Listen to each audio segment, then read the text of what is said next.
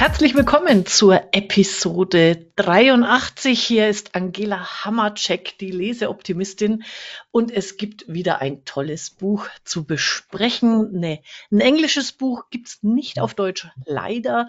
Uh, The Business of Expertise, How Entrepreneurial Experts Convert Insights to Impact and Wealth von David C. Baker ist von 2018 und vorgeschlagen hat es mir der Andreas Hausmann. Ganz toll. Wir sind ja beide quasi die Zielgruppe dieses Buches, beide als Experten unterwegs. In dem Fall auch noch beide für Steuerberater. Ich freue mich und sag mal danke, Andreas, dass du das Buch vorgeschlagen äh, hast. Und ja, äh, erzähl doch mal kurz was zu dir und vor allem, wie du auf dieses Buch gestoßen bist.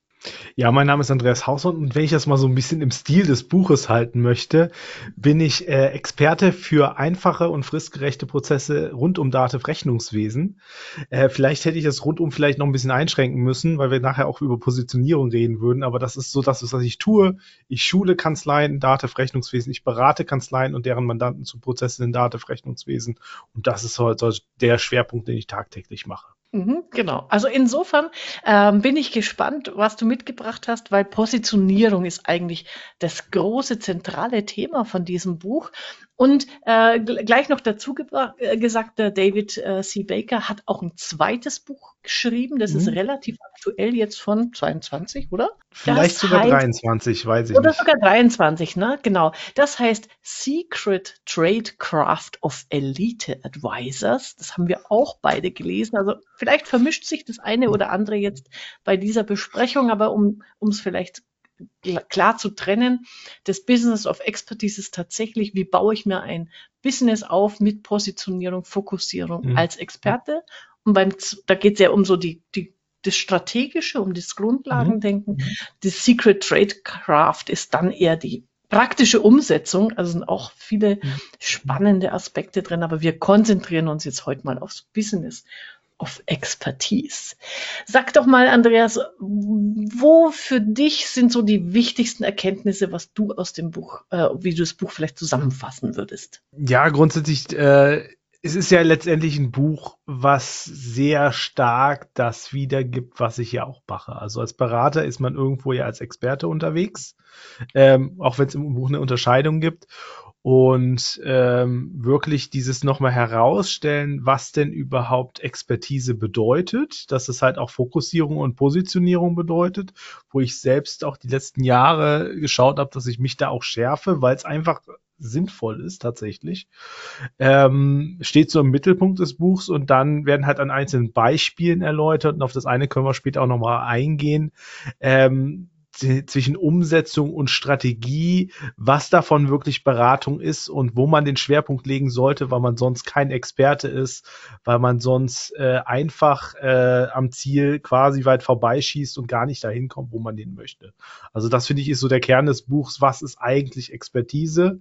Äh, und wie erreiche ich Expertise und auch ein bisschen die Unterscheidung, was ist überhaupt nicht Expertise äh, und woran man es auch einfach ein bisschen festmachen kann. Das ist immer das Schöne, man sieht es dann immer so an den Dingen, die man selbst tut in seinem Business, wo man sagt, okay, hier mache ich Dinge, die sollte ich vielleicht besser nicht tun. Ähm, und ja, da, ich sag mal, packt das Buch einen so ein bisschen an die Nase und weist auch darauf hin, ähm, wo man ja letztendlich auch ein bisschen hin muss.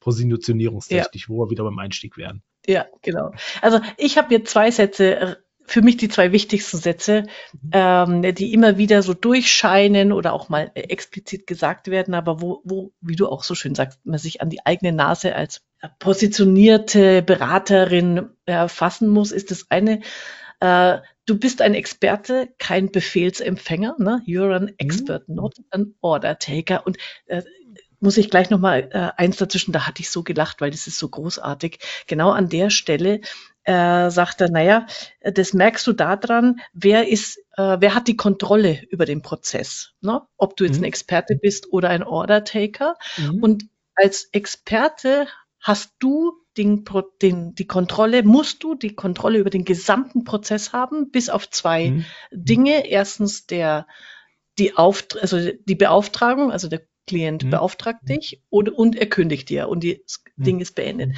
Alles, was dazwischen ist, machst du.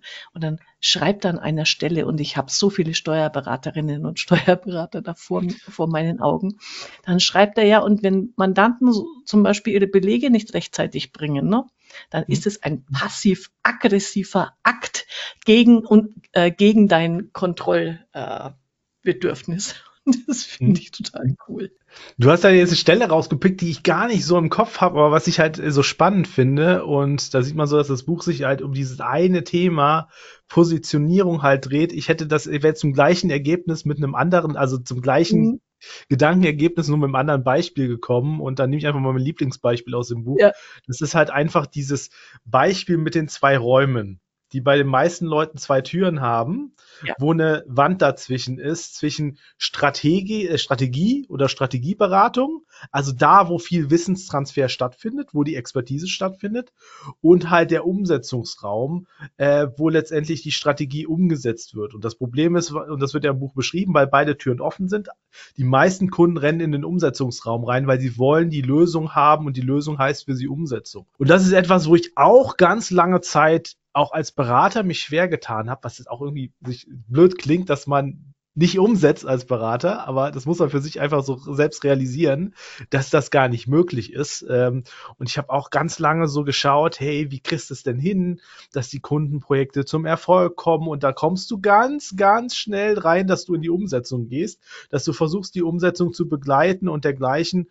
Und da finde ich das Buch so schön, dass, dass sich dann auch einfach abholt nach dem Motto, ähm, ja, es gibt auf Umsetzung spezialisierte Berater. Aber A ist dann sind die hohen Stundensätze zu holen, weil das sehr anstrengendes Geschäft ist.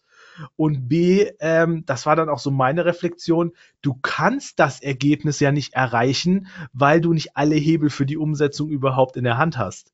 Das ist aber mehr so, was mein Erkenntnis dann auch nochmal aus dem Buch war. Du kannst eigentlich nur dein Know-how zur Verfügung stellen, deine Expertise mit dem Kunden die Strategie machen, wie geht's eigentlich, um ihm auf den Weg zu bringen auch wenn jetzt im Buch vom David C. Baker auch gesagt hat, ey, man kann auch noch die Umsetzung mit dranhängen, dass man auch noch die Umsetzung begleitet. Aber ich habe mittlerweile für mich rausgefunden, und das mag es manchen Kunden auch so ein bisschen wehtun, Umsetzung ist halt ein schwieriges Geschäft. Und besonders äh, in der Umsetzung, das sagt er ja auch selbst, äh, ist halt auch nicht so viel mit der Expertise zu holen. Da braucht man ähm, dann eher wirklich auch die entsprechenden Kapazitäten. Das schreibt er zwar nicht so im Buch, aber es ist eher etwas, was dann Mitarbeiter machen, weil sie meistens auch eher, da er dann von größeren Umsetzungsfirmen spricht, die halt auch Umsetzung immer mit anbieten und mitmachen und damit ihre Firma letztendlich auslasten. Aber besonders, wenn man jetzt so, äh, ich sag mal, ein einzelner ähm, Experte ist wie ich, ist Umsetzung halt echt ein schwieriges Thema. Und äh, das mag jetzt im, immer noch merkwürdig klingen, aber ich versuche weniger umzusetzen. Ich versuche mehr einfach mein Wissen anzubieten, meine Expertise anzubieten, damit der Kunde in die Lage versetzt wird, ähm, das Ergebnis, was er haben will, umzusetzen auf dem kürzesten möglichen Weg. Aber dahin tragen können wir den als Experten ja. gar nicht. Und das ist so die Quintessenz, die ich aus diesem Beispiel rausgezogen habe, wo du mit deinem Beispiel natürlich auch komplett angekommen bist, dass du sagst, hey, ähm, Erkenntnis, wir sind keine Order-Taker, weil wir sind keine Umsetzer, sondern ähm, wir geben halt den Rahmen vor, wir geben halt den Input, wir stellen Wissen bereit, damit der Kunde das Ergebnis erreichen kann. Wir können ihn da aber nicht hintragen.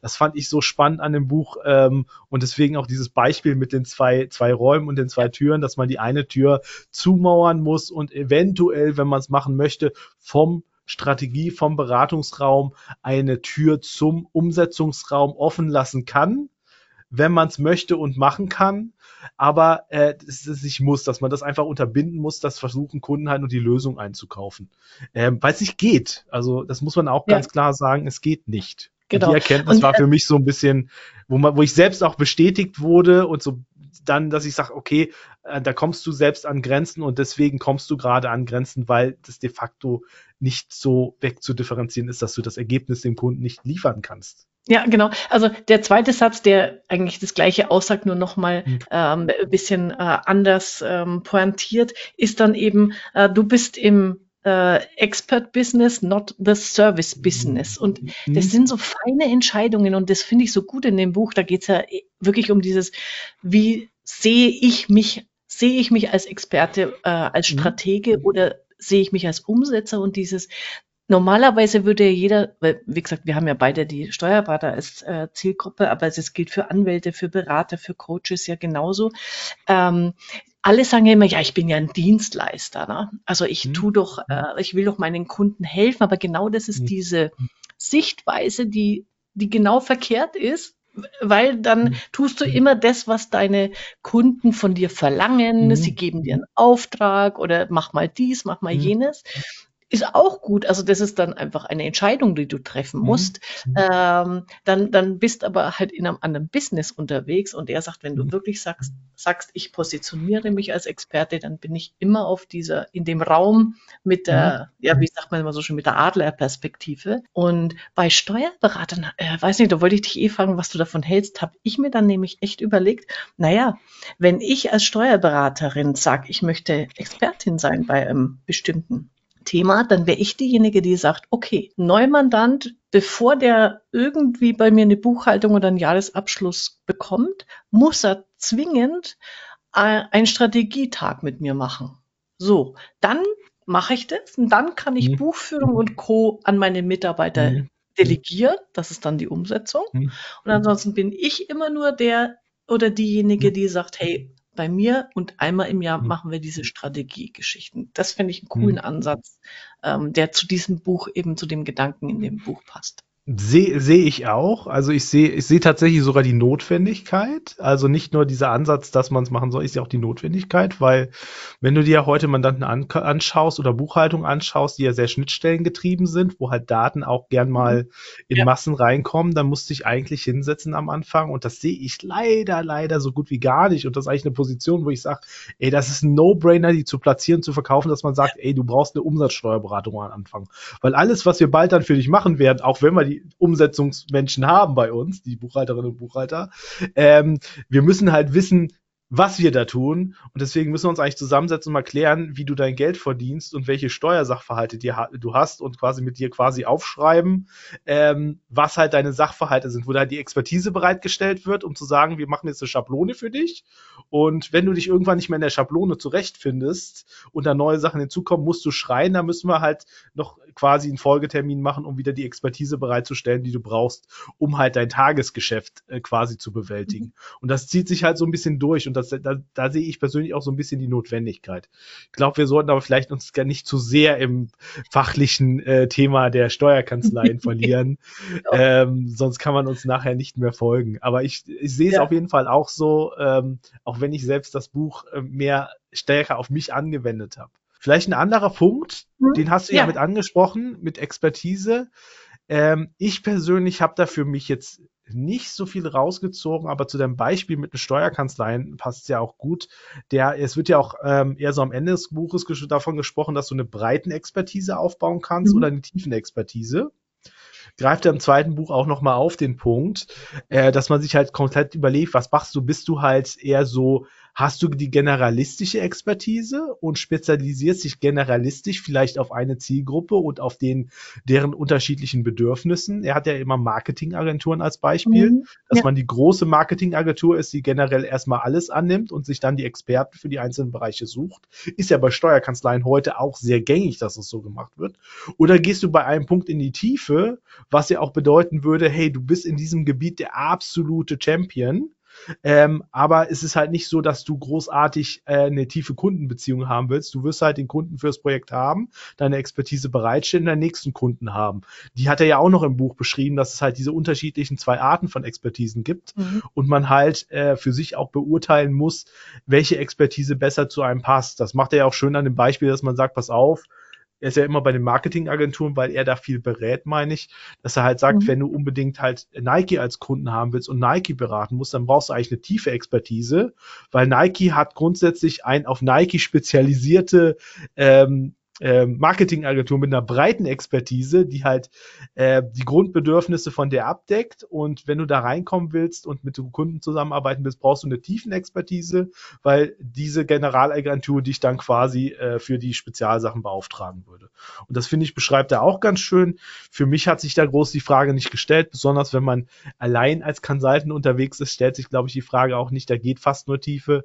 Aber ähm, das sagt er ja auch teilweise im Buch. Aber ich finde halt die Betrachtung interessant, auch vor dem Hintergrund der Steuerkanzleien, wo möchte ich denn überhaupt hin?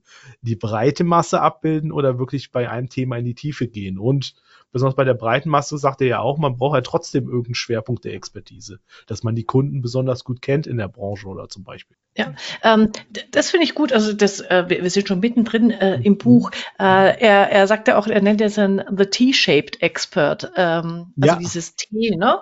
Und was ich da auch äh, total spannend finde, ist sein Ansatz mit der horizontalen und äh, vertikalen Positionierung, mhm. dass er sagt, okay? Breitenexpertise ist bei mir die horizontale und ja, äh, genau. die vertikale ist die Tiefenexpertise. Ja. Genau. Ähm, das finde ich so gut, weil äh, ich, ich habe ja viele Steuerberater, gerade eben so die, die Einzelkanzleien äh, mit so bis zu zehn Mitarbeitern, die eben jetzt genau merken, okay, so ich kann nicht mehr in dieser absoluten Breite äh, äh, jeder für alles sein. Ich will und muss mich positionieren. Ich weiß nur nicht wohin. Ne? Und mhm. da macht er, er hat ja auch so wundervolle Grafiken da drin. Äh, da ja. muss man auch gleich ein paar, paar Beispiele nennen. Aber da macht er genau dieses, ähm, also du kannst sagen, ich gehe in die äh, Vertikale, also ich suche mir eine Branche aus, ne? Ja. Äh, wie bei uns ne, Steuerberater und mhm. nur Steuerberater und die mache ich dann, aber da weiß ich alles. Oder ich sage, ich mhm. nehme mir ein Thema eher was mhm. Umfassendes. Meinetwegen, also er macht dann am Beispiel Demografie, alle äh, Gen Z äh, Führungskräfte. Mhm. Ähm, und, und das kann man dann kombinieren und da hat er so eine schöne Grafik. Äh, kauft euch das Buch, schaut euch das an, ähm, wie man daraus sein, seine ideale Positionierung sich selber bastelt. Und das habe ich mir zum Beispiel mitgenommen. Also ich, ich mache ja schon viel Positionierungsberatung, aber das ist einfach nochmal ein sehr schönes ähm, Denkmodell, wie du für dich selber dann deine Positionierungschancen ähm, entwickeln kannst. Ja, ich finde den Gedanken, ich finde es auch wirklich schön auf die Branche angewandt ich muss halt sagen, ich bin bei dem Thema, weil ich das Buch halt komplett auf mich reflektiert gelesen habe. Das war jetzt für mich persönlich nicht so relevant, weil ich diese breit, diesen breiten Kontext einfach bei mir nicht sehe. Also den, den habe ich nie mhm. verfolgt. Mhm. Ähm, deswegen bei mir ging es halt nur in die äh, Vertikale, in die Deep Expertise. Steht übrigens ja. auch Broad Context Deep Expertise im Buch. Er hat es auch ja. genauso benannt, aber ich finde halt gerade diesen Aspekt interessant, dass er halt sagt, hey, beides geht. Und auch das, was du gerade gesagt hast, Breite ist nicht unbedingt eine Branche, das kann auch eine Eigenschaft von Kunden sein, die sie verkörpern oder auch Kombinationen davon. Ähm, nur was er natürlich auch sagt, ist natürlich, man soll sich nicht zu tief in so eine Nische reinknien, weil spätestens, wenn man eine Nische findet, wo man absolut keine Konkurrenz mehr hat, hat man spätestens ein totes Geschäftsmodell gefunden, weil er auch sagt, so eine gewisse Art an Konkurrenz ist schon relativ gut, weil man weiß, da gibt es dann genug Kunden, äh, die halt bereit sind, für die Dienstleistung zu bezahlen. Ja, da fand ich sehr cool. Er, er macht ja sogar eine Kennzahl draus. Also war mir neu, fand ich richtig gut. Muss ich mal für mich so ein bisschen ähm, sacken lassen, vor allem äh, und mal auch überprüfen bei meinen Kunden. Er sagt ja, ähm, du hast eine gute Nische gefunden oder eine gute Positionierung gefunden, wenn du so eine Größenordnung 10 bis 200, das finde ich dann schon wieder sehr mhm. viel, ähm, Wettbewerber hast. Also wenn 10 mhm. bis 200 auf dem gleichen Feld unterwegs sind wie, wie du mhm. und wenn du so eine Größenordnung von 2000 bis 10.000 potenziellen Kunden ähm, mhm. festmachen kannst. Finde ich aber einfach so mal für sich sehr schön, weil er macht, das macht er auch an diesem Beispiel. Mhm. Wenn du dann halt feststellst, ich, ich nehme mir als Nische äh, alle, ich sage jetzt mal Zimmerleute, wo mhm. der äh, Unternehmer 35 ist, äh, eine Frau hat und äh, drei Kinder, dann wird die Nische mhm. etwas sehr eng. Also mhm. insofern muss man da immer gucken, ähm, wo habe ich ausreichend Kunden, aber eben nicht zu viele ausreichend mhm. äh, Wettbewerber, dass, dass ähm, hier für einen laufenden Zustrom an neuen Kunden auch gesorgt ist. Wobei das, den Part mit diesen Kennzahlen würde ich ein bisschen differenziert sehen. Mhm. Also ich sag mal, im B2B-Kontext äh, passt das auf jeden Fall. Ja. Aber wenn du jetzt eine Expertise hast, die im äh, B2C-Kontext wirken soll, wo du wirklich äh, natürliche, normale, äh, natürliche Personen, die Steuerrechtsbegriffe, ähm, die jetzt normale Verbraucher als Kunden hast, ich glaube, dass du halt mit dem potenziellen Kunden von zwei bis zehntausend eventuell in deiner Nische dann ein Problem hast, weil ja meistens da die Aufträge eher kleiner sind. Sage ich mal so ganz pauschal, je nachdem, was du machst. Ja, ja, also da, da ist natürlich hinzugucken, wobei ich mal denke, wenn du jetzt äh, als Experte, nehmen, sagen wir mal, Coach unterwegs bist ähm, und, und Einzelexperte, äh, mhm. dann hast du ja auch, das schreibt er ja auch, du kannst ja gar nicht so viele Kunden überhaupt annehmen. Also ich weiß gar nicht, mhm. den, den Zahl sagt er nicht, aber ich würde mal sagen, wenn du pro Jahr äh, 50 bis maximal 100 äh, Beratungskunden mhm. hast, dann bist du ja sowieso schon ähm, gut also ausgelastet. Also, also ich würde, also da muss man, also würde ich auch so ein bisschen differenzieren, weil ich genau da mhm. an dem Punkt halt nicht bin. Also das ist halt nicht ja. so, dass mein Haupt Geschäftsmodell halt tatsächlich Beratung ist. Das ist ja bei ihm tatsächlich darauf ausgerichtet. Und ähm, das ist dann im zweiten Buch auch so ein bisschen klarer geworden. Und wenn man sich noch die Zusatzinformationen, also auch mal seine Webseite anschaut, was er seinen Kunden, die er bei in Expertise berät, anbietet, merkt man halt auch so, ähm, dass er den Kunden auch tatsächlich in seiner Beratung begleitet, also auch durch die verschiedenen Zyklen. Der hat ja auch die, wirklich diese Beratung Merger and Acquisitions dann bei den ganzen mhm. Dingen, was halt die, die, Branche angeht und so. Also er begleitet den Kunden, das heißt, er macht halt sehr, sehr viel Umsatz dann auch mit einem Kunden über die Lebenszeit, sage ich mal. Ähm, das ist natürlich so ein Modell, was, wenn du nur Beratung machst, natürlich ist, was gut funktionieren kann.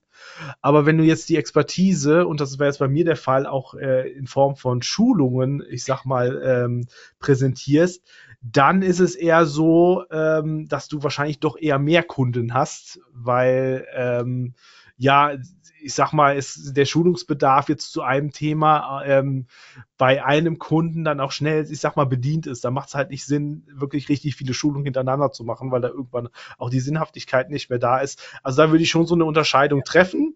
Ob die jetzt ja. richtig ist, ob die Erkenntnis jetzt richtig ist, ist ja was mal dahingestellt, aber es ist zumindest das, was ich rausgefunden habe. Im Schulungskontext, wenn man hauptsächlich schult, was ich zum Beispiel auch tue, würde ich halt eher sagen, da hat man auch eher tendenziell weniger Kunden mit weniger großen Umsätzen ähm, wo ich jetzt auch erstmal bei mir zum Beispiel auch nichts Falsches sehe, weil man natürlich doch automatische Risikostreuung dadurch hat. Was er auch ja. später sagt, ich meine, im zweiten Buch geht er auch auf die Risikostreuung an. Dein erster Kunde darf nicht zu groß sein, sollte aber relativ groß sein und deine anderen Kunden sollten ähm, verhältnismäßig deutlich kleiner sein, aber ähm, das ist auch so ein Punkt, ähm, wo man nochmal ein bisschen die Linie ziehen muss zwischen wirklich reiner Beratung und äh, der Expertise jetzt in Schulungsform. Also das ja. ist da, glaube ich, nicht so drin. Ja, gebe ich dir recht. Also an der Stelle vielleicht, um, um das auch nochmal für die Zuhörerinnen und Zuhörer klar zu machen.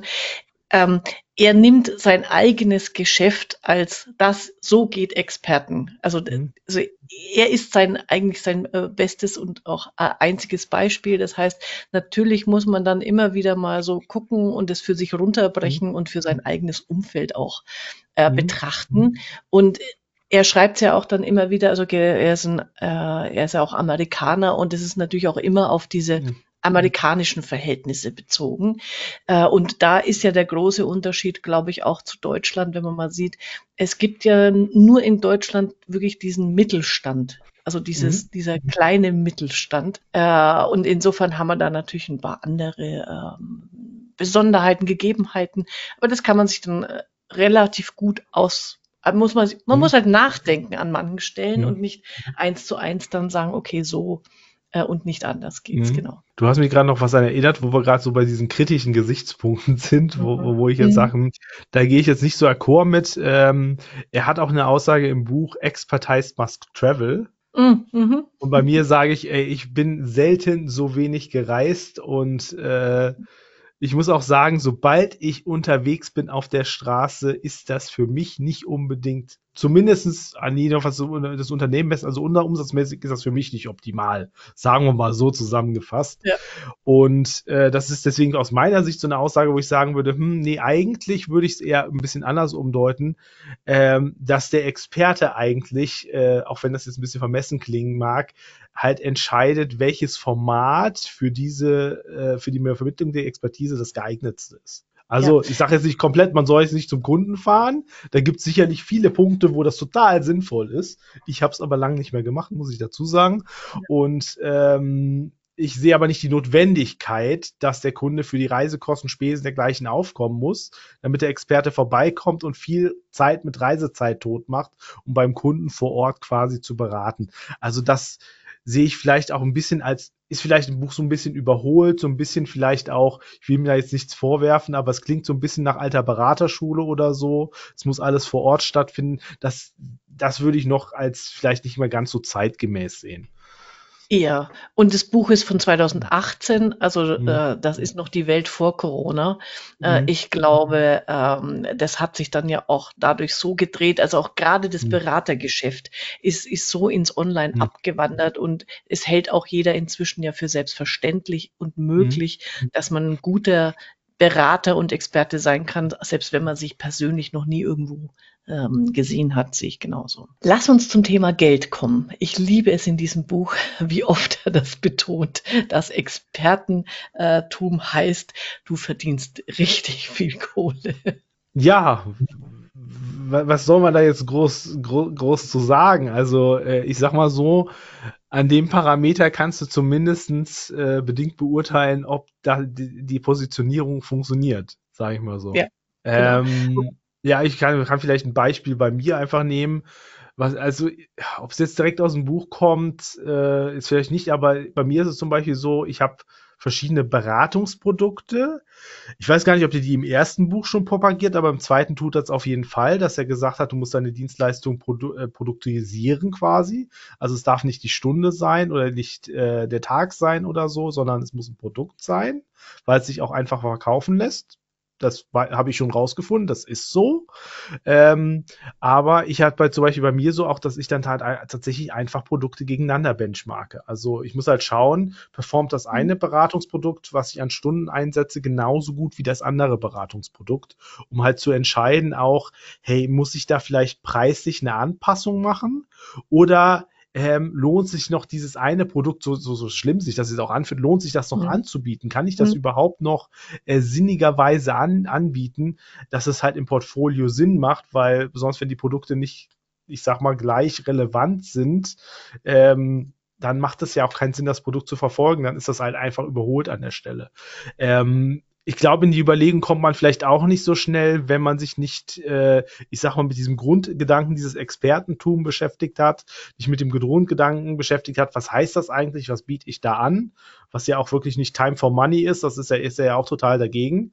Ähm, und dann hat man ja dieses andere Thema, dass man natürlich auch schauen muss, hey, was ist wirklich das Produkt, über das man die Expertise vermittelt und worüber äh, letztendlich äh, man dann dementsprechend auch das Expertengehalt, sage ich mal, verdient. Ja, ähm, also ein Satz, den ich echt mir auch rausgeschrieben habe, den ich super schön finde, ist, ähm, Geld ist die Währung von Respekt. Also Money is the currency of respect.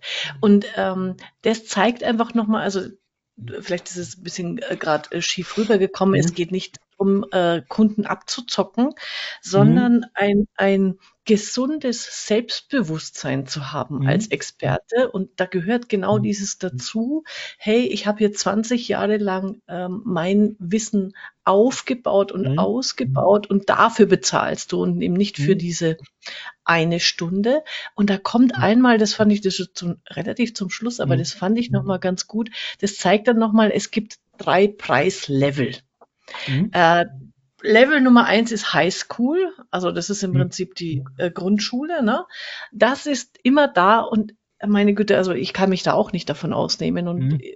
ich glaube aber auch viel, viele finden sich dann da wieder. Das ist ähm, das Stadium, wo du zu wenig verlangst und zu viel lieferst. Also dieses ja. you under, das ist so gut. Ja, you ja, underprice your work and overservice the client. Und das ist so das typische, wir, das ist, wir sind im Dienstleister-Business, ne? Dann ja, das ist aber, dann, wenn du, wenn du viel Umsetzung machst, wenn du, ja. wenn du möchtest, dass der Kunde also versuchst, dass der Kunde erfolgreich ist, das ist, möchten, möchte man das ja grund grundsätzlich, aber man versucht dann das eine oder andere noch zu retten. Ähm, da ist noch was Spannendes im zweiten Buch drin, aber da können ja. wir dann später, glaube ich, drauf eingehen. Ähm, aber genau, das ist, ist ja, das, das sehe ich auch. Aber was ich noch aufgreifen wollte, was du ja auch gesagt mhm. hast mit, mit, mit dem, ähm, mit dem äh, mit den Angeboten, auch mit dem Preis, den man verlangt, dass man jetzt auch nicht irgendwie äh, jetzt wuchern möchte oder dergleichen. Er sagt halt auch, man braucht ja ein gesundes Verhältnis von den eigenen Kapazitäten zu den Möglichkeiten, zu den Anfragen, also zu dem, was wirklich reinkommt. Und da sagt er, hey, es muss einfach so sein, dass man zu einem gewissen Teil der Anfragen Nein sagt, weil das halt einfach nicht passt.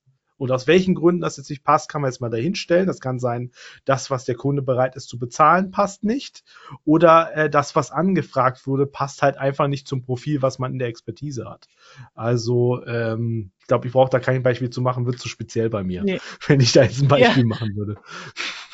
Genau. Äh, das ist super, weil das kommt auch ganz, ganz oft vor. Also dieses Nein sagen, äh, mhm. das fällt noch nicht Experten so unglaublich mhm. schwer, weil sie immer auch glauben, oh, ich kann mir doch keine Chance entgehen lassen. Da kommt wer mhm. angeklopft mhm. und komm rein, komm rein und das, ab, ab und zu, er hat auch so in, wirklich. In meinen Umsetzungsraum.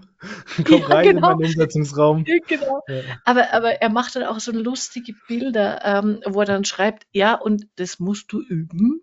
Äh, und du musst dich von die Biegel stellen, deine Lippen dazu zwingen und deinen Körper, dass er nicht, dass er das Nein über die Lippen kriegt. Und das erzeugt so schöne Bilder im Kopf, äh, weil ich mir das weil das einfach so gut passt. Und also ich habe, ähm, als ich mich selbstständig gemacht habe, natürlich hat zwar schon immer Steuerberater gehabt, aber mhm. am Anfang dachte ich auch, ha, vielleicht ist es mit der Zielgruppe, vielleicht passt es nicht. Ich habe schon mal einen Blumenhändler und einen Schraubengroßhändler be ähm, beraten und dachte mir, okay, ich konnte nicht Nein sagen. Genau das sind dann die Dinge, auf die man Wobei sie ja theoretisch vereinbar wären, wenn halt die passende Expertise ist, die beide benötigen. Ja. Also es ist ja nicht so, dass ja. sie sich widersprechen. Ähm, nee, nee.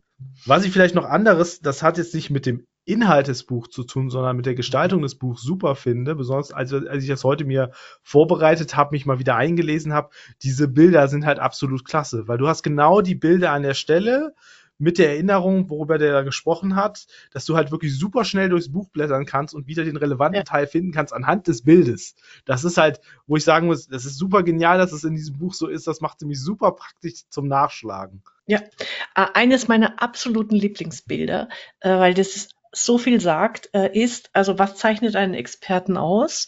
Er kommt von außen. Er ist der Neutrale, der Objektive und dann malt er so ein Männchen äh, in, in so einem Einmachglas. Ne? Mhm. Äh, und der Kunde ist he's in the jar. Also der Kunde ja. befindet sich immer in, in dem Glas und sieht deshalb das Label nicht. Und mhm. nur du von außen kannst das Label lesen, die mhm. Etikette. Mhm. Und dieses Bild allein für sich finde ich so genial, weil es genau diese Stärke auch zeigt. Und da sind wir wieder bei mhm. diesem, du musst also das ist einfach das Selbstbewusstsein auch dann zu sagen, hey lieber Kunde, ich schaue von draußen drauf, das kannst du gar nicht. Oder vielleicht gebe ich dir vielleicht noch die Leiter rein, damit du mal rauskrabbeln kannst. Aber eigentlich ist das der Wert meiner Leistung, dass ich hier äh, von außen eben drauf schaue. Und mhm. das zweite mhm. großartig, dieses Pattern Matching. Und eben durch meine mhm. Vielen Beratungen gleicher Art ähm, mhm. die Zusammenhänge und Gemeinsamkeiten erkenne und dann sagen kann, ähm, was, äh, wie du dich verbessern kannst, wie du ja, das, also deine findest. Das Beispiel mit dem Pattern Matching bin ich auch dran hängen geblieben, besonders an dem Bild. Das sind ja so drei rote Punkte, wo drei von ähm, senkrechte Striche drin haben und einer hat ähm, vertikale Striche drin. Und das Ding ist ja, man ist ja wirklich immer, man selbst getriggert auf das, was auffällt, nämlich der Punkt mit den vertikalen Strichen. Und der sagt natürlich, der Experte sieht aber die anderen drei, weil er die ganzen Punkte sieht, die gleich sind, weil er diese Muster erkennt. Und deswegen fand ich dieses Bild dazu so gut, weil es dann einfach bei einem auch besser Klick macht, dass man sagt, okay, pass auf, du, du hast es auch sofort auf dieses, diesen Punkt mit den vertikalen Strichen ge äh, geschaut. Aber die relevanten sind ja wirklich die anderen drei, weil du da wirklich Parallelen siehst. Und ähm, das ist halt wirklich etwas, wo ich auch sage, das ist nicht leicht. Das muss man immer wieder üben, ja. wirklich diese Parallelen zu sehen. Und das sagt er ja auch in dem Buch. Das ist halt ganz wichtig. Man muss immer nach diesen Parallelen Ausschau halten, weil das macht auch so ein bisschen die Expertise aus, dass man bei verschiedenen Unternehmen genau weiß, was gleich läuft. Äh, ist auch so ein Punkt, den er im zweiten Buch in der Umsetzung noch äh, deutlich mehr ausführt, mit welchen Methodiken man da vorgehen kann. Deswegen ja. das zweite Buch fand ich auch von von ähm, Anspruch her auch noch mal deutlich höher. Mhm, ja, wobei, also dieses, ähm, gerade das Pattern Matching fand ich total gut, weil ähm, er sagt ja, das ist die, das ist die Grundlage von Intelligenz. Also ja. sowas bringt mich dann immer zum Nachdenken. Stimmt eigentlich. Also genau dieses Zusammenhänge erkennen. Und da ist mir dann eingefallen, heute reden wir ganz viel über die Steuerberater. Alle anderen, die nicht Steuerberater sind. Ich wäre vorsichtig. Die Grundlage von Intelligenz als nächstes kommst auf die Steuerberater zu sprechen. nee, das wäre ich vorsichtig. Dünnes Eis. Oh, nein, nein, nein, nein, Das meine ich im absolut positivsten Sinne. Genau. Also ich weiß nicht, ob du das auch kennst. Wenn wir mit ähm, Steuerberaterinnen und Steuerberatern reden und mit deren Mitarbeitern, ein Steuerberater guckt guckt auf eine BWA und kann sofort hindeuten und sagen, oh, da hakt's wo, hier ist was, hier. Genau das ist dieses Pattern Matching als Experte, weil du schon so viele gesehen hast, wo dann immer mhm. so Mitarbeiter äh, in Ehrfurcht versinken nach dem Motto, ähm, wie macht der das?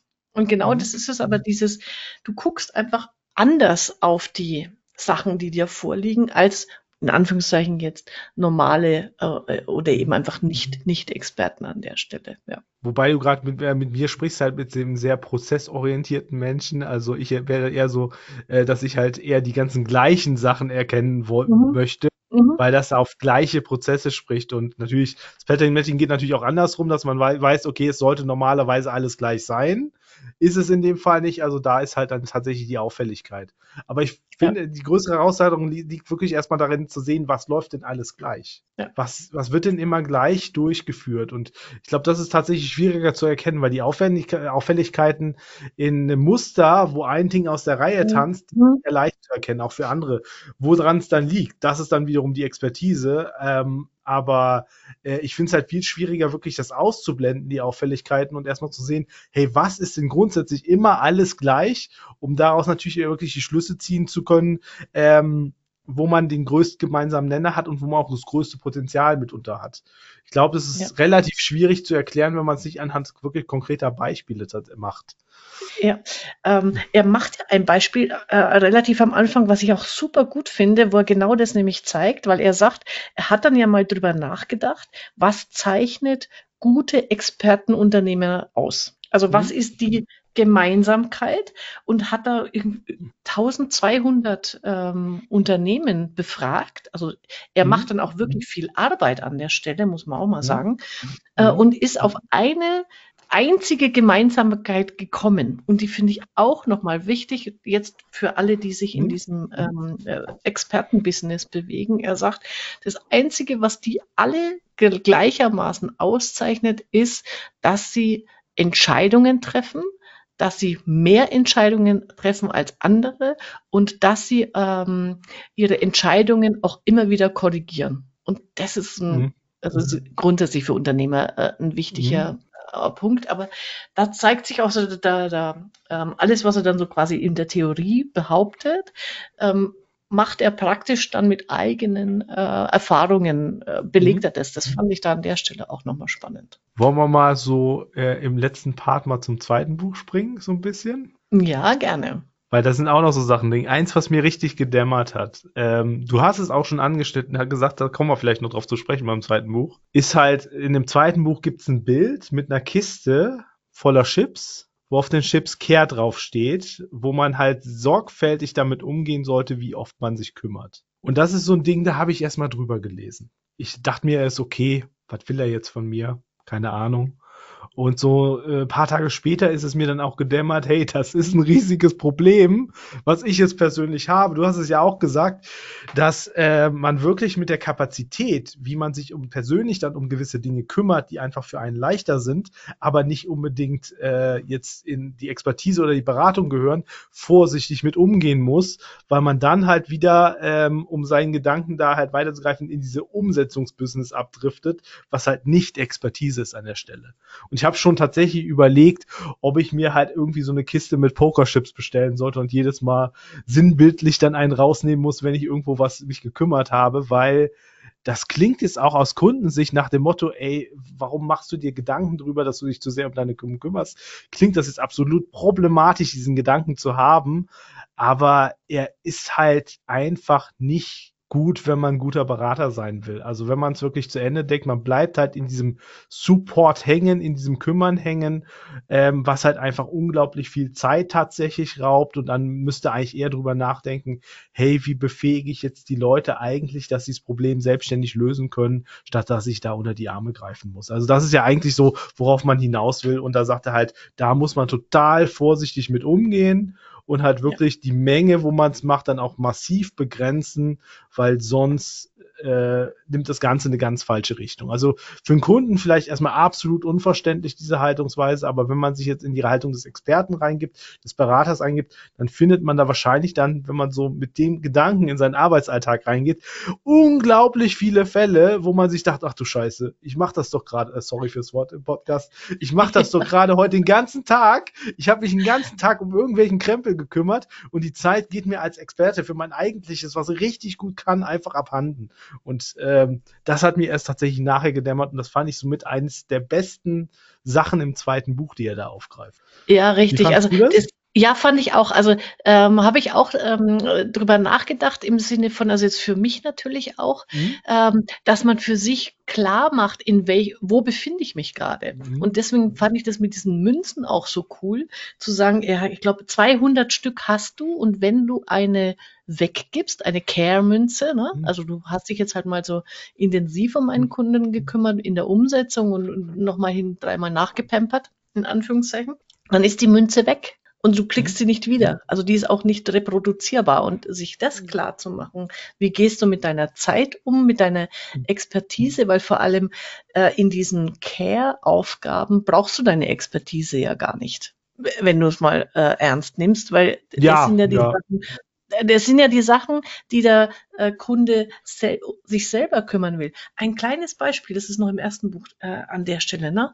Ähm, wenn du der Experte bist, dann gibt's kein Protokoll, dann gibt's keinen 100 Seiten Bericht, äh, wo nochmal alles zusammengibt. Das steht auch im äh, zweiten, glaube ich im zweiten auch, aber ganz großartig, wenn du der Experte bist, dann kommst du in den Workshop oder in, den, in das Beratungsgespräch, mhm. gibst deinem Kunden einen Block in die Hand oder äh, online und sagst, bitte machen Sie sich Notizen, damit Sie nachher mhm. ähm, für sich Ihre eigene Zusammenfassung schreiben können. Das ist nicht dein Job. Also die Haltung finde ich großartig. Mhm. Ähm, Im zweiten Buch gibt es eine super geniale Grafik von ihm. Ähm, kann ja auch mhm. Seite nennen, 35, wenn du nochmal nachschauen möchtest. Und ja. da hat er quasi die verschiedenen ähm, ähm, Phasen eines Experten quasi aufgelistet. Initial, also Einstieg, Developing, also ähm, sich entwickelnder mhm, Experte ja. und Major, ja. halt ausgereifter ja. Experte. Und da gibt's ganz unten den Punkt, ähm, einfach die Länge der Reports zur Beratung. Und beim ersten steht halt ja. hunderte von Seiten vollgepackt mit Informationen, die der, äh, der, Kunde überhaupt schon weiß, auch über seine Situation. Also ein Report, den kein Mensch liest, auf den kein Mensch Lust drauf hat. Hauptsache, man hat irgendwie Papier produziert. Kennt man ja auch. Ähm, mhm. Und äh, dann, wenn man sich weiterentwickelt hat, dass man wirklich ein paar Seiten hat, wo die wichtigsten Angaben drauf sind und die wichtigsten äh, Fakten drauf sind zur Beratung. Und dann, wenn man sich komplett weiterentwickelt hat, das, was du gesagt hast, wo da drin steht, ja, der Kunde macht sich Notizen, du schreibst gar nichts für den auf, weil er muss ja selbst bewerten, letztendlich, was für ihn relevant ist, was für ihn wichtig ist. Ähm, nur er sagt halt auch, man soll so transparent sein, dem Kunden das dann auch sagen, dass das so abläuft. Ja, genau. Aber auch ähm, die, die, ich, ich finde, im zweiten Buch sind die mhm. Grafiken äh, zum Teil noch witziger. Also, also ähm, meine absolute Lieblingsgrafik, und dann sind wir eigentlich so zeitlich, müssen wir dann mal hier wieder äh, zum ja. Ende finden, äh, ist tatsächlich äh, die Wacker-Mole-Grafik. Mit dem No, ja. Äh, also äh, Wacker Prospect heißt sie. Ähm, mhm. So dieses, kennt man ja vielleicht dieses Spiel, wo man mit dem Hammer, also wo so kleine Männchen aus irgend so mhm. Löchern rauskommen und mit dem Hammer muss man draufhauen. Mhm. Ähm, dann gibt's Punkte dafür und er nimmt es als Bild dafür, genau dieses Nein sagen lernen. Ne? Mhm. Ähm, du musst eigentlich in der, in der Haltung sein, wenn mhm. einer bei dir anfragt, sagst du erstmal, ah, nö, nee, ich weiß ja nicht, ob so. Und der muss dann halt wieder aufpoppen und bis dann der richtige aufgepoppt ist. Also diese Bilder, die der hat, äh, ganz, ganz herrlich. Die Bilder sind super. Also ich habe es auch gerade super schnell gefunden, als du das Bild gesagt hast, weil mhm. du kannst allein durch die Bilder so gut auch durch die Bücher navigieren nachträglich. Ja. Äh, deswegen finde ich die Idee total super. Deswegen wollte ich ja. die auch unbedingt als Print haben und habe mir die aus Amerika bestellt, weil das echt mhm. toll gedruckte Bücher sind, die ja, muss man auch sagen, das ist aber sein Hobby, das ist jetzt nicht sein Expertentum, die er tatsächlich auch selbst gedruckt und verlegt hat, weil er es einfach machen wollte. Ja, ja, genau. Nee, ähm, äh, ganz großartig. So, jetzt lass uns einfach noch mal einen Schlussgedanken, hm? wenn du magst, bringen, weil dann ähm, können wir jedem das nur. Also ich finde, also mir hat das gut gefallen. Also ich habe jetzt beide Bücher mehr oder weniger auch hinter, also das, das erste habe ich vor, vor einiger Zeit schon mal gelesen gehabt. Mhm. Jetzt habe ich es einfach nochmal durch deine Anregung mhm. gelesen und dann das zweite gleich hinterher. Mhm. Das fand ich für mich sehr hilfreich. Also weil das zweite ja nochmal auch schön ähm, vertieft, was im mhm. ersten als, als Grundgedanken aufgenommen wird. Mhm. Genauso würde ich es auch formulieren. Beim ersten ist ja also den Grundgedanken, den du erstmal, was ist eigentlich Expertise, ähm, für dich halt klären musst. Und im zweiten, das ist halt wirklich hands-on, äh, tatsächlich das Unwort Umsetzung, dass er halt wirklich sagt, hey, wie gestaltest du deine Expertise dann im Alltag? Worauf musst du achten? Wie kannst du sie weiterentwickeln? Da kriegt man dann wirklich halt Tipps an die Hand, wie man es halt machen kann. Und ich finde halt wirklich, ähm, muss ich auch so sagen, das ist halt wirklich mal ein, eins der so wenig richtig greifbaren, nutzbaren Handbücher für Berater. Also wo wirklich was drinsteht, was relevant ist und wo halt nicht unbedingt das so wissenschaftlich versucht ist aufzubereiten, sondern wirklich aus der Praxis heraus halt ähm, erklärt wird, warum die gewissen Dinge wichtig sind und wie man die angeht. Also ich finde, es ist einfach ein Beraterhandbuch an der Stelle. Ja, ganz genau. Sehe ich auch so. Und insofern sage ich, danke Andreas, das hat äh, Spaß gemacht. Das hat nochmal das Lesen vertieft, ähm, mit mhm. dir darüber zu sprechen. Und ähm, jetzt ist ja, kommt ja bald die Weihnachtszeit, da haben wir ja viel Zeit zum Lesen. Insofern. Ja, einzige, ja, Wermutstropfen ist dann doch, es gibt halt nur auf Englisch. Also ja. die das Englisch sollte man so einigermaßen beherrschen, sonst wird es schwierig. Und ansonsten hat ja unser äh, Podcast jetzt auch ein bisschen ja. geholfen. Gute Literatur ähm, gibt die Sprache vor. Ja, genau. Alles klar. Super, ich danke dir, Andreas. Mach's gut und äh, bis bald. Bis bald. Tschüss. Ciao. Das war's für heute. Das nächste Buch steht schon im Regal. Auf Wiederhören bei der Leseoptimistin.